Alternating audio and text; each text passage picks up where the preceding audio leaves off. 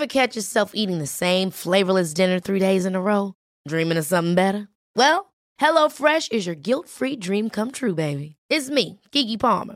Let's wake up those taste buds with hot, juicy pecan-crusted chicken or garlic butter shrimp scampi. Mm. Hello Fresh. Stop dreaming of all the delicious possibilities and dig in at HelloFresh.com. Let's get this dinner party started.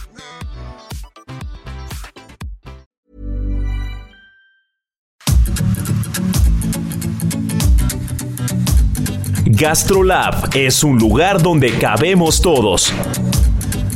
Aquí encontrarás historia, recetas, producto, materia prima, vinos y un sinfín de cosas que a todos interesa, ya que con cocina y vino se aprende en el camino. Déjate llevar por el chef Israel Arechiga a un mundo delicioso. GastroLab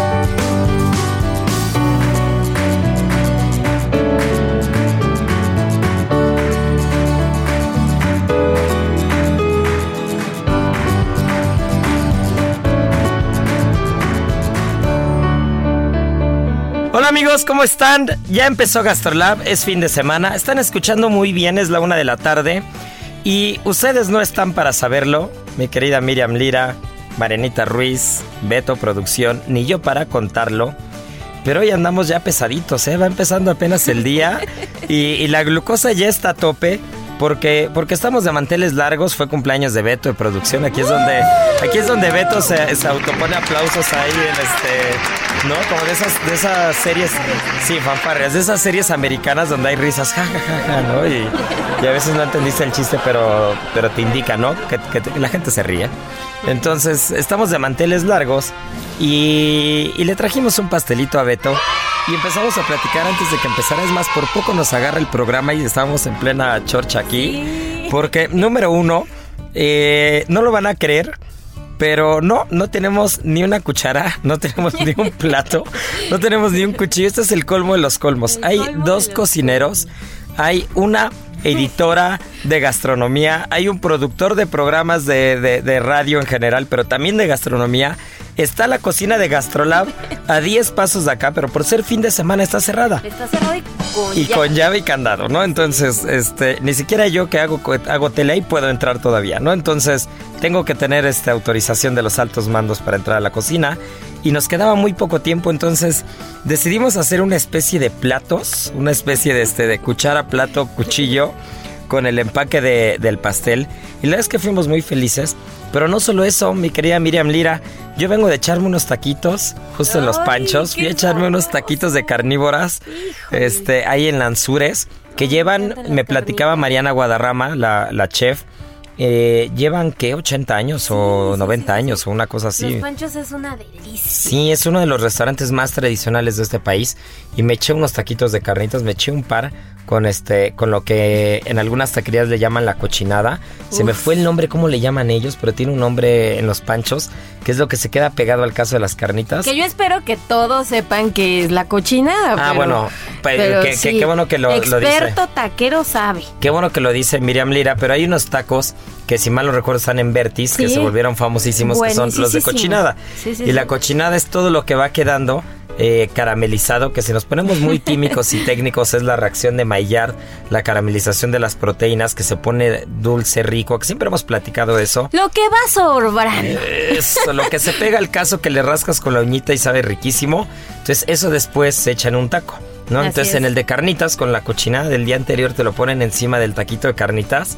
Y uf, ya habíamos platicado hace algunos programas, no hace muchos, de las salsas. Sí, sí, sí. Y su respectiva salsa de jitomate cruda Exacto. está espectacular. Sí, es Entonces, deliciosa. La este, que no les que no les extrañe si nos quedamos un poquito dormidos a medio programa, porque entre los, de, entre los carnitas y el pastel de Beto nos va a dar el síndrome pospandrial, me dijo una vez un doctor, que ese era el nombre correcto. Me regañó por decir el mal del puerco. Ah, sí, mira. ¿no? Entonces es un síndrome, síndrome pospandrial. Y, pues nada, el mal del puerco existe, es evidente y esperemos que no ronde estos micrófonos. Esperemos que no y pues qué bueno que estamos aquí ya este fin de semana. La verdad es que ya nos hacía falta platicar de cosas sabrosas. Y es que también fue una semana súper, súper ajetreada, ¿no? Porque tuvimos unos eventazos allá en Ceru, tuvimos visitantes de hiper mega lujo, pero justo ahorita como decía Irra me puse a pensar en qué, qué innovadores somos los mexicanos, porque aunque no tengas cuchillo, aunque no tengas plato, te las ingenias para hacer del pastel toda una fiesta, ¿no? Este, sacas por ahí las pincitas, sacas por ahí una plumita. Mariana eh, sacó unas tijeritas, este, Tijeras para cortarme las cejas. La tijera de la ceja Exacto. sirvió para, para hacer el primer corte al estuche del pastel y de ahí nos seguimos. Pero la fiesta siempre se hace y eso es una cualidad del mexicano espectacular. No, y aparte, ¿sabes qué? Marenita y yo somos del club y creo que Beto también, producción también es, es del club de los Grinch, que nos chocan que nos canten las mañanitas. No sé ustedes que nos están escuchando, si a ustedes sí les gusta, pero hay restaurantes en los que te, te sacan la cazuela y le pegan, hay el que te visten de pollo, hay en el que este, llegan con velas que casi prenden el restaurante entero. A mí se me hace horrible. A mí me encanta. No en los restaurantes, sí en mi casa. O sea, se me hace como el acto más amoroso del mundo. Que además toda la gente que está ahí odia cantar las mañanitas. Entonces es Nadie un quiere momento- empezar, nadie quiere empezar, siempre hay un valiente que Siempre es empieza. como, estas son-". Ya a la mitad ya es como, "Eh", como que se prenden todos, ¿no? Pero al principio es como muy tímido.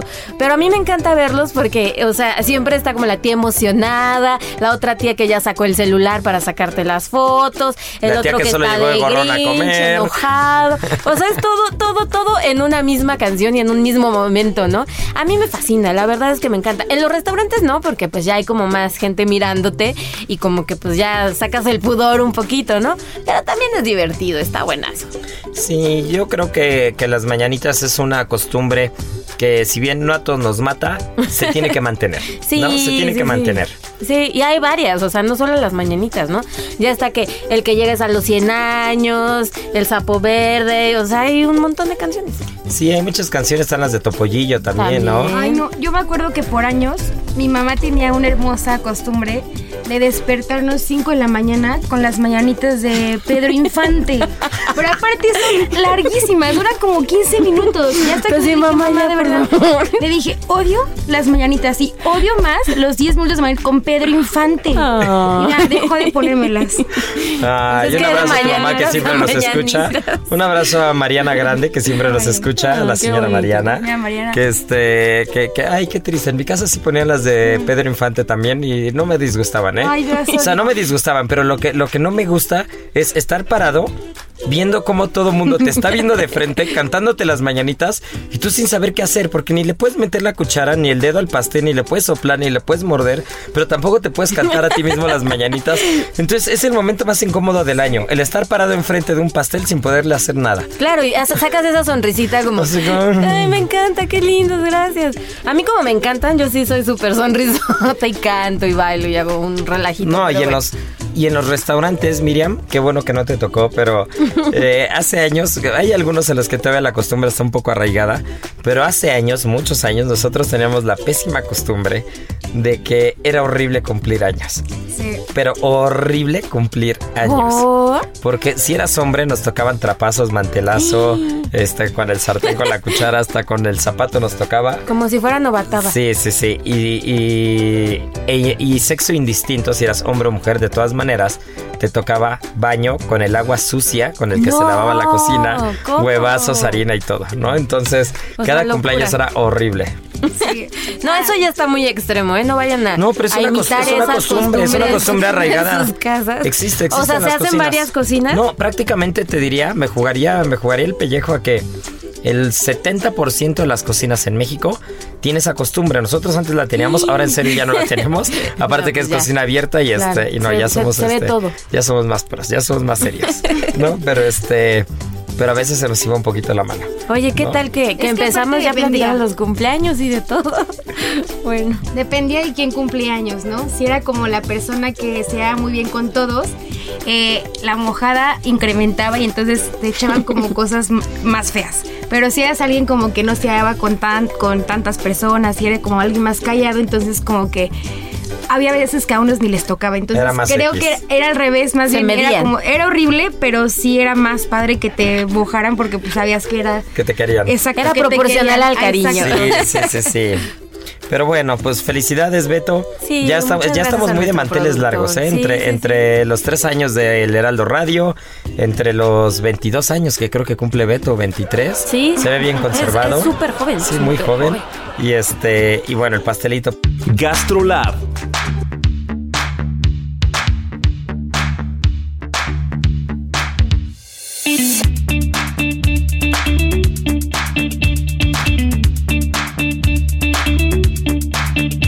Pero ahora sí vamos a entrar en materia, Sí. Miriam Lira, porque Venga. estamos también de manteles largos en Ceru, porque Sí. tuvimos una cena. Tuvimos Estuvo una cena.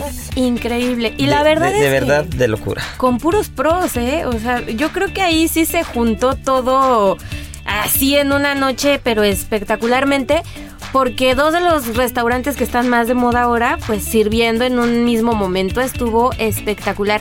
Les estamos hablando de mi compa Chava, que quien no haya ido, tiene que ir a darse una vuelta para conocer la cocina de Chava Orozco porque es riquísima. Y bueno, de Ceru ya les hemos contado mucho, pero pues también vayan a darse una vuelta si no conocen. ¿Y qué tal esa cena? ¿Se vendió en cuánto tiempo, Isra? Pues yo creo que fue el récord de las cenas que hemos hecho. Era para 60 personas originalmente y empezamos a mandarle el menú y el flyer primero vía WhatsApp a los clientes más asiduos, amigos, gente que queremos que siempre va al restaurante y todo. Entonces esto fue, no sé, a las 10 de la mañana, ¿no? Y a las 10 y media la subimos a Instagram. 10.30. 10.33 estaba agotada. ¿Cómo Y ya íbamos en crees? 80 asientos. o sea, fue una cosa... Fue una cosa de gritos y sombrerazos para entrar. En tres, minutos tres minutos duró y la tuvimos que soldautear. No Le tuve que hablar al gallo que andaba en La Paz, todavía no llegaba a la Ciudad de México. gallo es el chef El Salvador gallo es. Salvador Orozco, Chava Orozco. Todo el mundo lo conocemos en, en el mundo de la Como cocina el como el gallo. Orozco. Y José Carlos, que es quien realmente opera eh, todos los días mi compa Chava, Sí, sí, lo sí. conocemos en el bajo mundo como el panzón. ¿no? Ah. Entonces, que, que- que no está panzón, ¿eh? No está tan panzón. Pero este es el panzón, Ahí ¿no? lleva, Entonces, el panzón y, y el gallo fueron a, a- a cocinar a Ceru. Y sí le hablé a los dos y les dije, a ver, tenemos un problema. ¿Quieren la buena o la mala? La buena, la buena es de que hay convocatoria, la mala es de que necesitamos aumentar. Y al final quedó en 90. ¿Y ¿no? cuántas personas habitualmente entran en el restaurante en una cena normalona? Ah, bueno, si es maridaje, buscamos que sean 60. Porque es complicado. La cocina no es muy grande para servir 60 al mismo tiempo en un menú degustación. Pero al restaurante le entran 120 personas, ¿no? Pero van entrando a diferentes horas. Y aquí sí tuvimos que poner reservas desde las 7 y media de la, de la noche, 7.45, 8, 8 y media, 9, ¿no? Sí tuvimos que alargarla, pero aún así hubo un momento, un punto de quiebre en la cocina en la que ya no cabía una persona más en la cocina. No, y, y- y el gallo debía como 35 pescados. No, bueno. este, el de entradas debía como, eh, no sé, como 40 entradas. Estaba, eh, eh, se les ocurrió hacer un nigiri, buenísimo un nigiri. Con, con un callo fresquito de Sonora. Exacto, de eso fue Yabaros. su- súper especial en esta cena, ¿no? Que no se vieron los platos típicos que vas y conoces a mi compa Chava. O sea, realmente fue una cena muy especial porque sí se pusieron como las pilas en cuanto a creatividad para hacer cosas completamente diferentes. Con la materia prima que siempre usan, pero dándole un twist. Y eso siempre, siempre se agradece muchísimo. Es que, ¿sabes qué fue lo curioso de esto? Que, que incluso Ceru de- decidimos hacer platos que no están en la carta. Siempre hacemos eso con las cenas maridaje. Yo se lo decía a alguien, no me acuerdo a quién se lo decía, creo que andaba, andaba por ahí algún amigo, alguien que me decía, oye, ¿y por qué no hicieron platos de Ceru? Digo, a ver, la, la- la explicación es muy sencilla. No, no hay platos de Ceru ni mi compa Chava, porque esos puedes ir al restaurante cualquier día y comértelos. Entonces, el juntarnos aquí a comer es entre nosotros es como hacer algo que tenías ganas de hacer o cocinar Sí. con tus cuates para otros, para otras personas que van a ir a comer, que también son tus cuates, y que este, y que es algo diferente, ¿no? Es como un descanso mm, creativo. Es como, digamos que es como, es como un respiro. Es como un respiro a la monotonía que no quiere decir que el restaurante sea monótono, porque ser un más es todo menos monótono. Nos meten unas friegas un día sí y otro también, entonces nunca nos aburrimos. Pero la carta ya está estructurada y hay una regla de oro que dice lo que funciona no lo toques, ¿no? Entonces, La, la, carta está, está, estructurada ya lo platicábamos algunos programas antes, que realmente tú vas metiendo platos fuera de carta y algunas cosillas, pero el 90-80% de la carta ya está, ya no la puedes tocar porque la gente sigue yendo a comer esos platos. O el restaurante se afianzó porque les gustaron esos platos, les pareció una gran carta y es una tontería quitarla para poner cosas nuevas si ya, si ya tienes algo que funcionó y la gente sigue yendo a comerlo porque le gustó o sigue yendo gente nueva conocerlo porque otra persona se lo recomendó. Entonces las cenas maridaje nos dan ese descanso creativo para, para poder, eh, digamos, dejar de lado lo que hacemos todos los días y hacer algo diferente, ¿no? Que Mariana ya les voy a platicar del postrezazo que se aventó. Pero una de las cosas más curiosas todavía que tuvo esta cena, que no quiere decir que, nos haya gustado, nos haya encantado, porque eh, yo vi la cara de, del panzón de José Carlos, vi la cara del gallo. También a mí la primera mesa que me lo dijo no me encantó que me lo dijeran, pero fue la cena más polar en cuanto a comentarios. Pero polar y no bromas.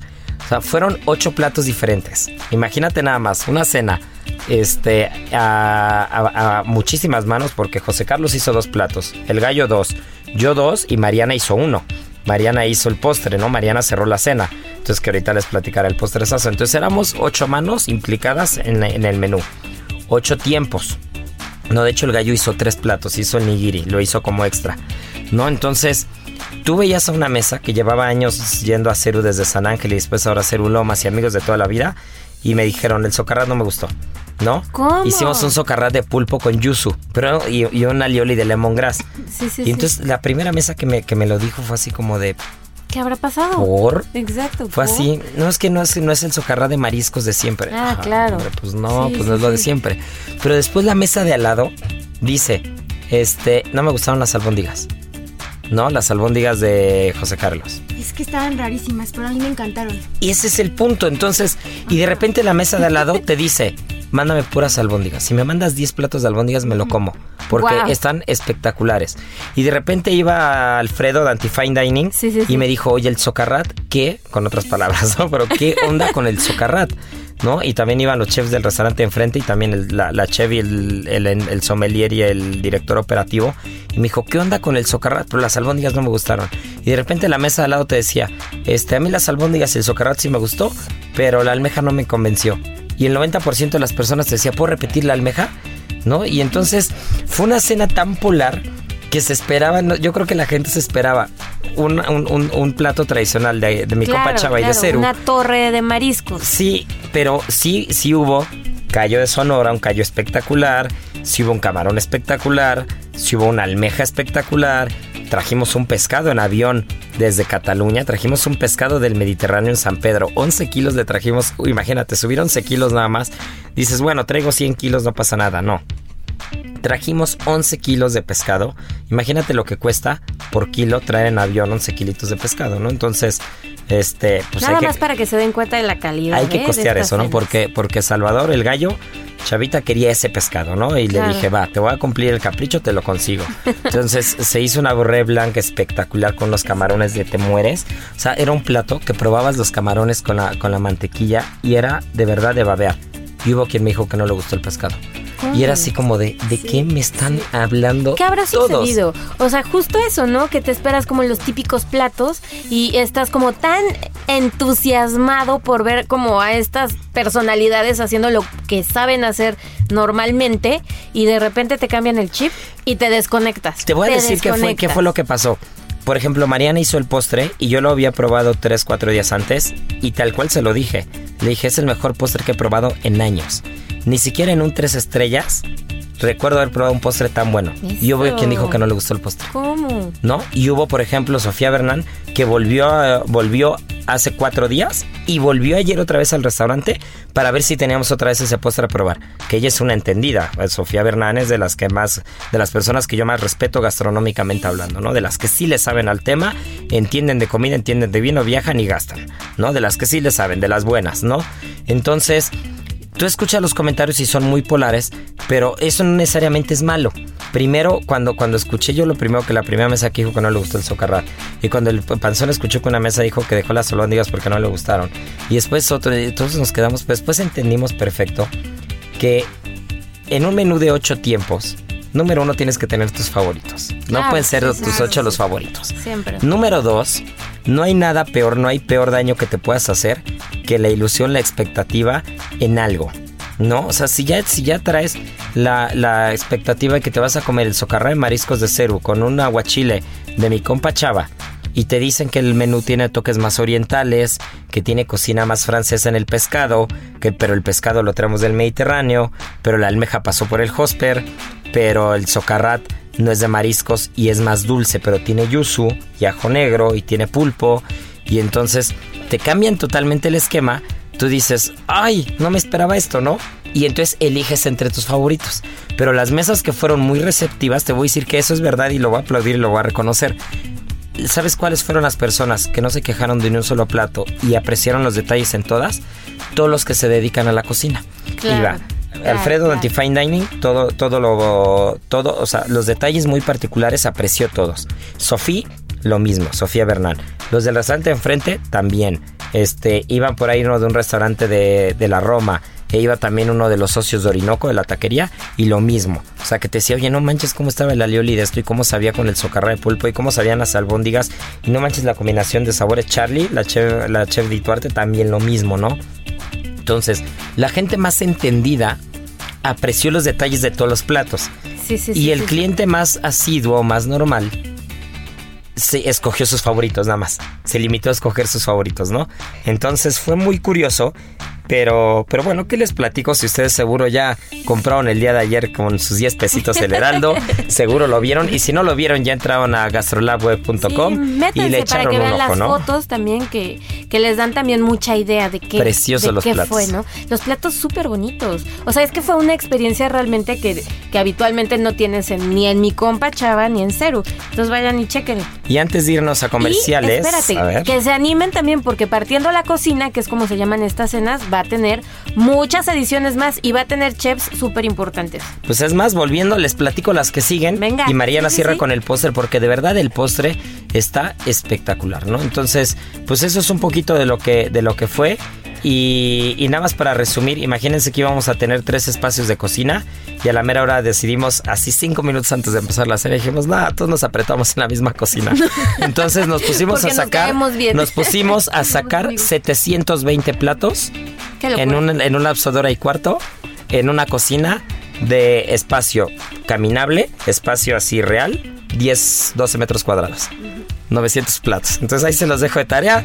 No se nos despegue porque volvemos y ni siquiera hemos empezado a platicar. No, estamos echando chisme, ¿verdad? Sí. Llega siempre a la moda. Aprovecha el 2x1 en todos los trajes de baño, shorts y bermudas. Sí, 2x1 en todos los trajes de baño, shorts y bermudas. Con Julio, lo regalado te llega. Solo en Soriana. A julio 4. Aplican restricciones. Válido en Hiper y Super. Gastrolab, el lugar donde cabemos todos. Vamos a una pausa y regresamos.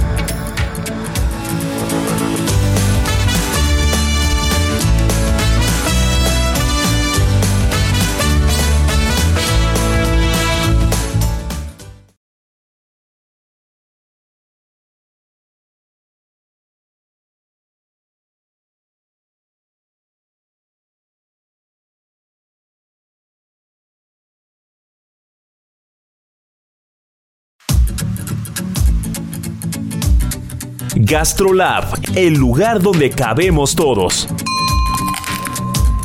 Estamos de regreso.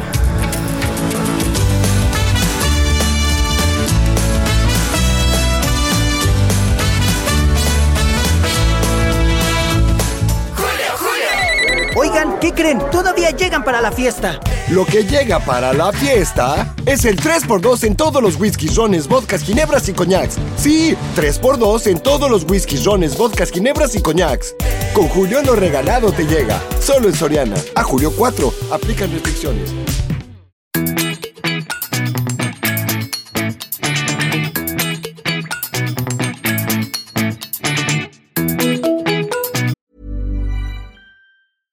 Catch yourself eating the same flavorless dinner three days in a row?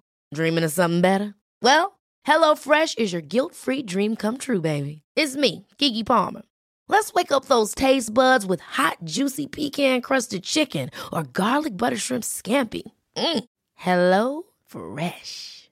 Stop dreaming of all the delicious possibilities and dig in at HelloFresh.com. Let's get this dinner party started.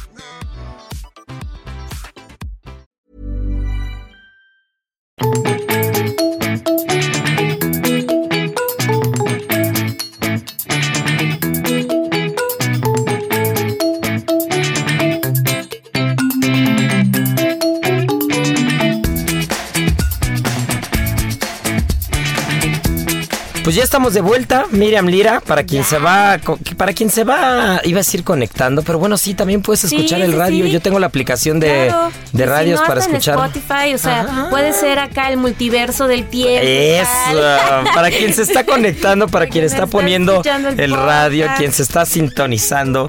Estuvimos platicando de lo que hicimos la semana pasada, bueno, más bien esta semana. Pues sí. Sí, ¿no? Con, con mi compa Chava y, y todos los platos que hicimos. Pero antes, antes de seguir eh, con los temas siguientes, mi querida Miriam Lira, no podemos dejar de lado el postre porque de verdad ese postre es de aplausos de pie. Sí, de verdad, quien no entendió ese se postre, le mando este un coscorrón desde aquí. Ya voy a empezar de Grinch, ya voy a empezar a enojarme. ¿no? Oye, Entonces- y sabes que también me acabo de acordar de algo que nos dijo Chava bien bonito. Y es que ahí en Cerú le dio la noticia a su mamá de que iba a ser papá. Ah, sí es cierto. Entonces eso también como que tenía como Una carga una especial. carga emocional bonita y, y- e hizo de esta cena pues todavía más más este emotiva. Entonces para que vean que estas cenas se ponen buenas asasas porque de verdad los chefs van y, y dejan ahí toda su alma, o sea, se desconectan de su cocina, de su trabajo habitual que es muchísimo.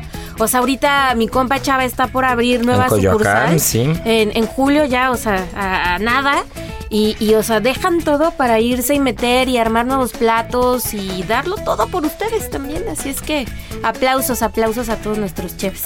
Pues mi querida Marianita El postre, Ruiz. el postre. Ahora sí, Sweet Carolina, suena ahí de, de, de fondo. Y Marianita, ¿qué hiciste con el póster? Porque fue una locura. El postre, eh, pues sí, como era una cena un poco diferente, esta vez quise um, quise irme por, el, eh, por la parte como un poco árabe. Entonces era como un mil hojas, pero era igual de pasta filo, que era como, que en realidad, o sea, si tú lo ves era como un rol. Y en la parte de adentro tenía un praliné eh, no, no tan dulce de pistache. Y entonces eh, lo metí a hornear arriba con, el- con, el, con la ghee, con la mantequilla clarificada. Y saliendo hicimos un sirope con especias y un poco de agua de azar. Entonces, suena espectacular. saliendo del horno, Difícil. eh, sí, en mi mente se veía más fácil, pero cuando me dijeron que la cena era casi 100, ya no era tan fácil. Pero bueno, saliendo del horno lo bañábamos en, en este almíbar y remojaba eh, bastante, que se quedara como, que se perfumara un poco. Y en la parte de abajo tenía una crema de quesos frescos y llevaba un helado de hinojo. que Una cosa sí. espectacular que hace Cristian, uno de nuestros jefes de cocina, que se va a ir a hacer un Miami. Y él es. ¿Qué vamos a hacer ahora que se nos vaya el Chris? No sé. Necesitamos un heladero así de bueno. Manden su correo. se abre, se abre, se abre la chamba. Ya sé. Que aparte, en un inicio, el helado ni siquiera era así, porque en mi mente era de bulbo de hinojo. Entonces yo lo quería blanco y dije, ok, esto es así, quiero que sea blanco. Arriba le ponemos flores de sauca blanca y que arriba que quede las ramitas de hinojo. Pero obviamente, pues Cristian no piensa igual que yo. Y cuando me dé el helado, era verde. Y le dije, no, Cristian, te voy a matar, no, no, no lo quiero. Dije, bueno, ya lo probé y dije, no, no lo quiero, es herbal. Dije, bueno, pues ya, ni modo. Dije, bueno, espera, voy a usarlo, pues para Total que al final Pues para- montamos el como postre. pasa de 10, Sí. eso es como algo. Sí, porque él lo hizo, pero de las hojas. Y yo lo quería de bulbo. Que es más anisado. Exacto. Entonces, al final dije, bueno, le va a faltar lo anisado. Entonces, le metimos un poco de bulbo de hinojo y de anís al sirope para, con- eh, pues como para completar ahí los, los sabores. sabores. Y resulta que al final su helado de hojas de hinojo quedó perfecto porque le da como ese toque fresco porque en la parte de abajo ya tenía como lo bastante, bastante dulce porque aparte arriba le pusimos eh, azúcar moscabado, lo sopleteábamos y arriba llevaba un poco de polvo de pistache para detener el, el helado. Una cosa de verdad espectacular. ¿Sí mencionaste muy la flor de azar? Eh, sí, Sí, la flor de azar de verdad. Eh, yo siempre recu- eh, recuerdo el, Día de Muertos, noviembre, fin de año con la flor de azar. Y el postre era una cosa, o sea, yo lo mordí la primera vez y automáticamente estaba en Turquía la primera vez que, que viajé así de mis vacaciones, que me aventaba solo. Uno de mis primeros viajes que hice fue a Turquía. Y- y recordé así el gran bazar, los postres de dulces típicos de pistache, pero que hacen con, con la pasta esta el cabello de ángel como el vermicelli, pero este era con filo. Era una cosa, ay, espectacular, nos urge tenerlo ya en la carta. Ya. Si no, Sofi va a volver al restaurante y te va a matar No, donde no, no, esté en la carta. Sí, tuve que salir y le dije, oye, una disculpa, la verdad es que sí tuve que hornearlo una hora antes de que empezara a salir el postre porque tiene que ir crujiente, entonces dame chance de aterrizarlo porque tiene que llevar toda una logística para que todo el tiempo esté perfecto, crujiente, como tiene que ir, pero en cuanto logre la logística, está encartado. Ya está. ¡Eso! Eso, cerrado. Así que bueno, pues hablando de partiendo la cocina y antes de irnos al siguiente tema, porque también tenemos a los helados, ¿eh, Miriam? Sí, sí, sí, Eh, porque Miri. julio es el mes del helado. El mes del helado. Entonces, partiendo la cocina, ahí les va una de la, ahí les va una probadita, nada más para que se queden picados. Julio, vienen de Miami directamente. Zucca Miami, un restaurante italiano. Viene a hacer una cena a varias manos con nosotros, con, con Cerulomas y con Gaby también. Vamos a estar ahí metidos con todo, vamos a empezar a dar unas, unas probaditas y nos vamos a empezar a medir con nuestros amigos y vecinos de Miami.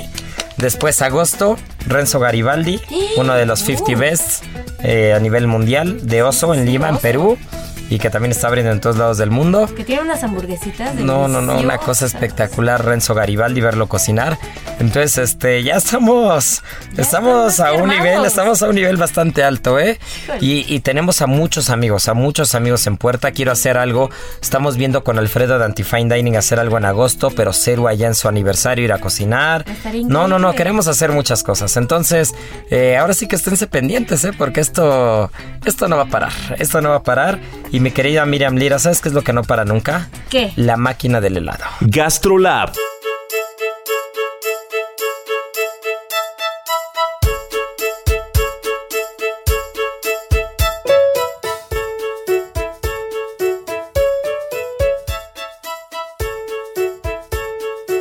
La máquina del helado, que qué delicioso. Quien nos diga quién no le gusta el helado, porque qué cosa tan deliciosa. Y es que resulta que julio es el mes del helado, por es que, por esta temporada tan calurosa y pues todo lo que, que sale. Aunque nosotros hemos tenido lluvias, pero no, pues sí, los helados son los helados, ¿a poco no? Ay, a mí me encantan los helados. Sobre todo te voy a decir que depende entre si nieve o helado según el clima. No, si es, si es un calor seco, yo prefiero nieve, así como acuosa de sandía, de alguna frutita, algo fresco, algo rico, limoncito. Pero si no hace tanto calor seco, si no es más humedón, sí algo cremoso.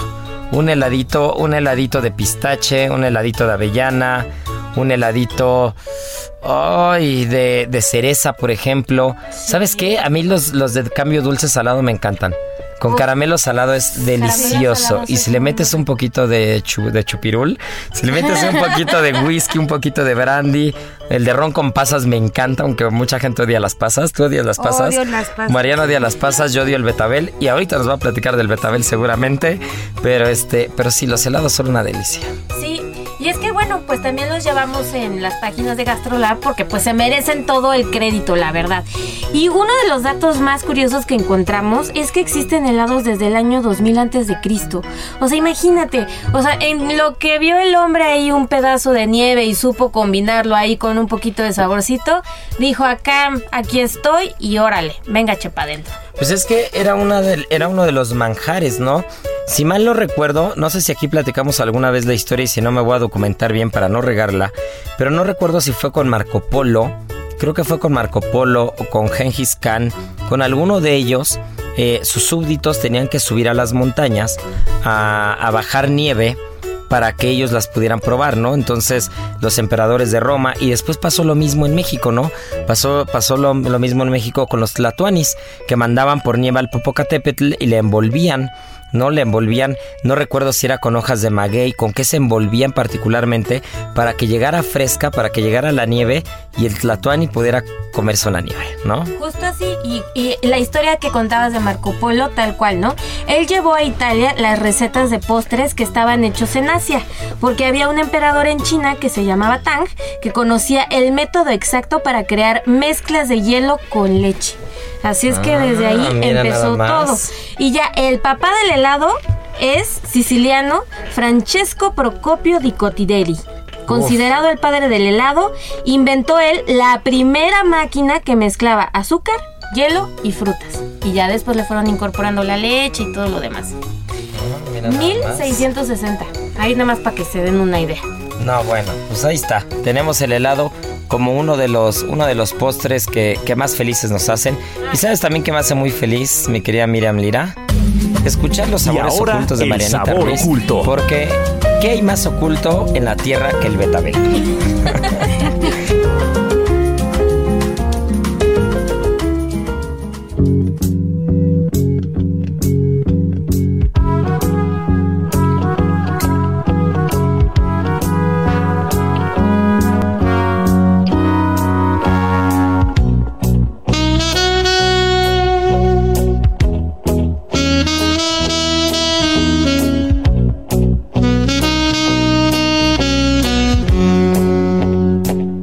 oculto, tan oculto que, que muchos de nosotros creemos que ni siquiera debería, de- de- debió haber salido de la tierra, ¿eh? Pero bueno.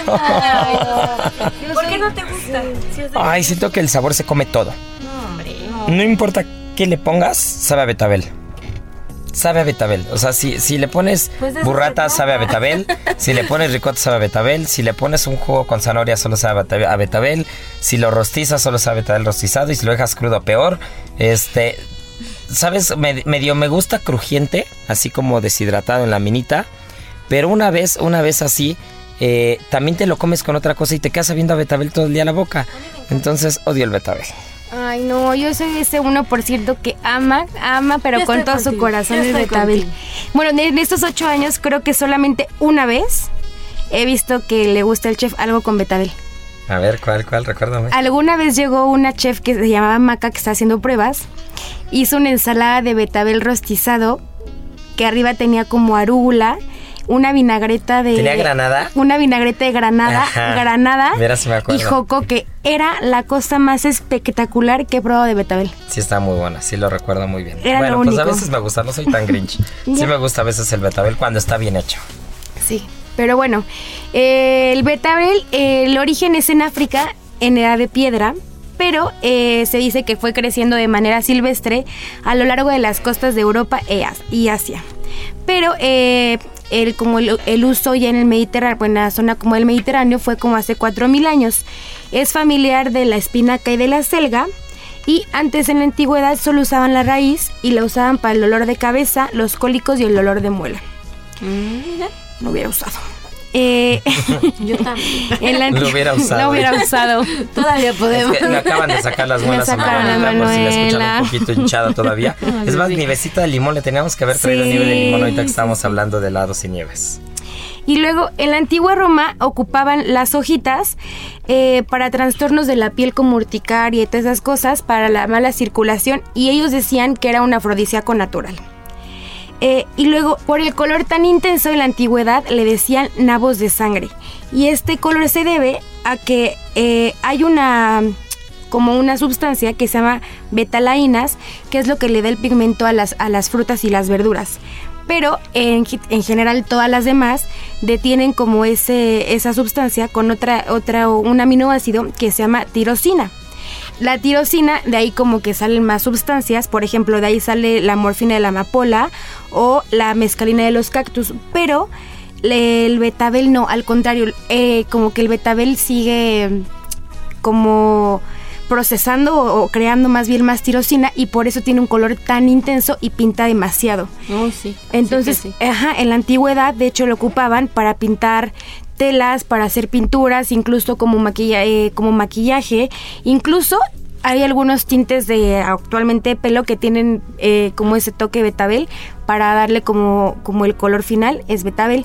Y eh, no sé si han notado que el betabel es- tiene como un toque dulce delicioso, pues lo hacen azúcar. De hecho, si alguien conoce, ya- bueno, sí conocen porque ya lo hemos platicado aquí, el isomal, este azúcar tan usado en pastelería, lo sacan de betabel.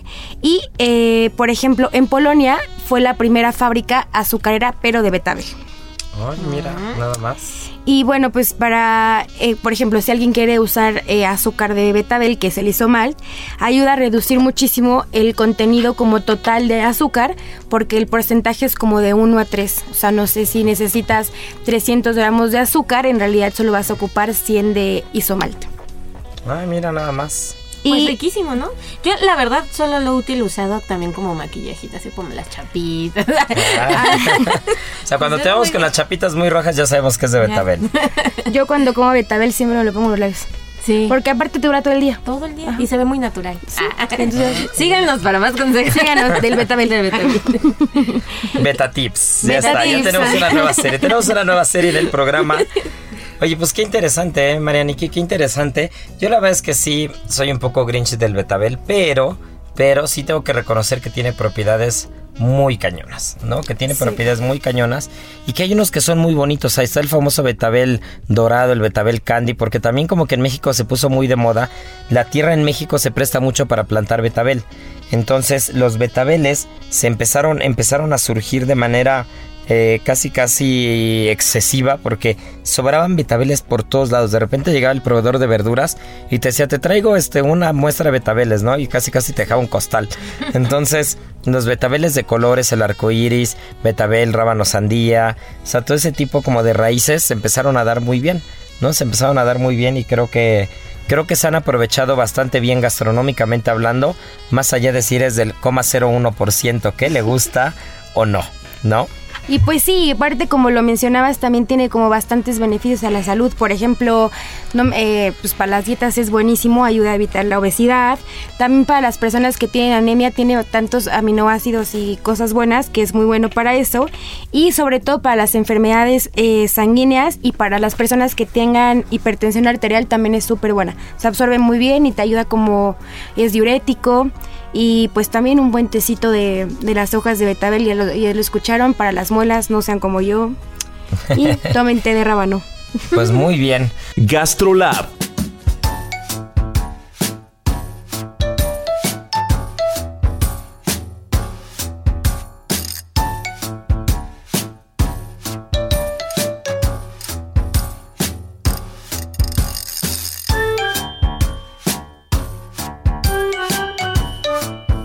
Bien, qué rico.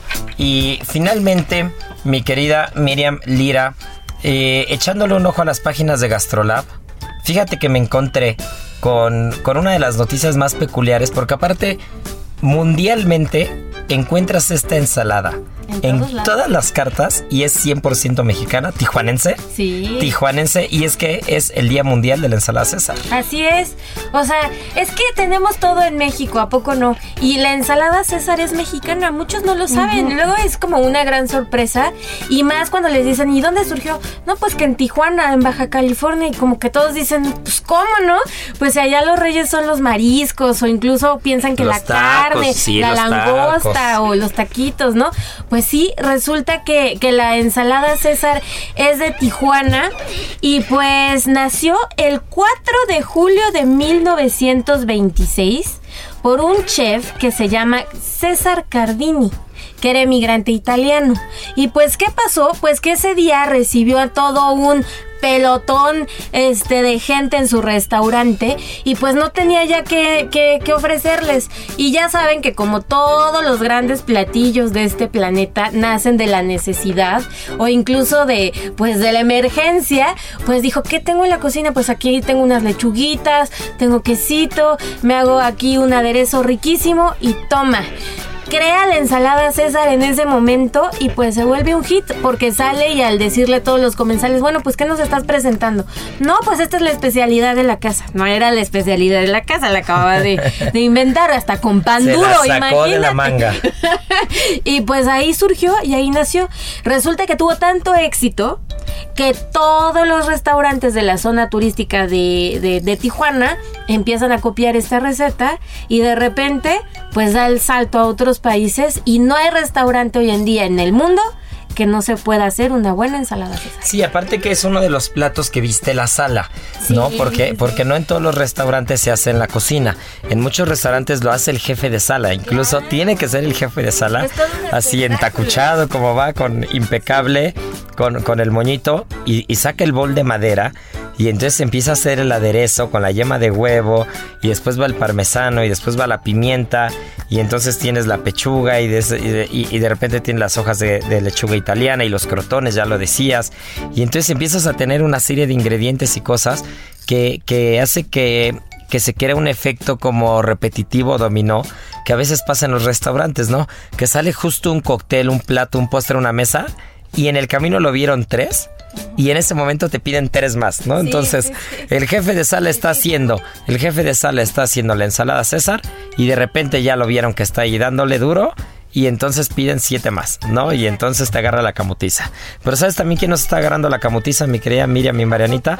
Pues nos está agarrando la camutiza en Gastrolab porque nos quedan un par de minutos y este y esto se nos fue rapidísimo, se nos fue rapidísimo. Como siempre. Como siempre, ¿no? Se nos fue rapidísimo como te voy a decir como que como una agüita de Jamaica de los de, de- de tacos los panchos de, de, de carnitas que ya les platiqué que este que aparte me encantó porque vi otros amigos cocineros no vi, vi por ahí a Luis de Pubeli vi por ahí a Germán de, de Q y este y qué, qué rico es compartir con gente que, que le gusta no siempre siempre es padre compartir con cocineros con amigos ya después todos nos fuimos ahora sí que a machetearle yo me vine para acá y, y pues nada Conocer también de tradición. Sí. Tienen un librazo, ¿eh? Para todos los que quieran conocer más de los panchos y de carnitas sabrosas, tienen un librazo. Pues habrá que echarle ojo. Y hablando de librazos y hablando de escritores y todo, ya se comprometió el señor Arechiga, ¿eh?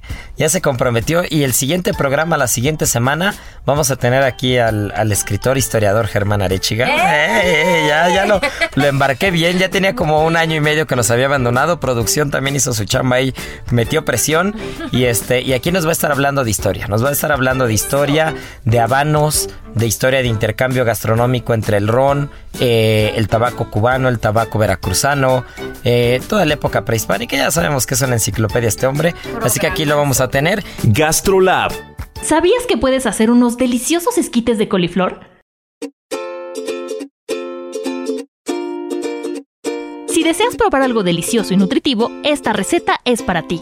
Los esquites de coliflor son una fuente rica en potasio, lo que contribuye al funcionamiento adecuado de nuestro sistema nervioso. Además, gracias a su contenido de vitaminas C y K, nuestras articulaciones y huesos quedan protegidos ante daños inflamatorios.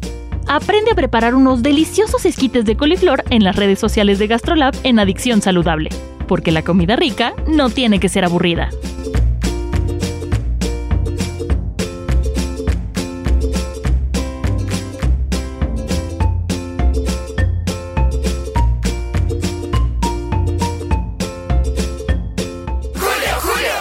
Llegando a esta edad, ya no puedes andarte con juegos, Andy. Claro que puede, porque llega el 25% de descuento en toda la juguetería y además 30% de descuento en toda la papelería.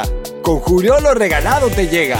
Solo en Soriana. A Julio 5. Aplican restricciones.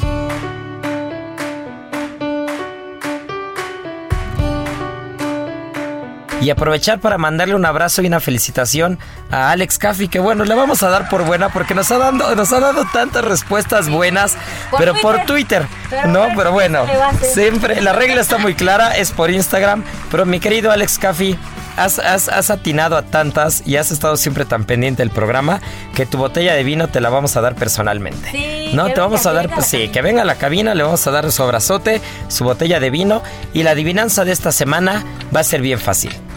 Que nos digan la ciudad de donde se originan las carnitas en México. Así que ya está, está regalada. Arroba Israel Arechiga, arroba Israel a r e t x i g a Y bueno, pues muchas gracias por escucharnos. Esto es Gastrolab y ya saben que tripa vacía, Corazón, corazón sin alegría. Aquí concluye otra emisión más de Gastrolab, el lugar donde cabemos todos. Déjate llevar por el chef Israel Arechiga a un mundo delicioso. Una emisión de Heraldo Media Group. Gastrolab.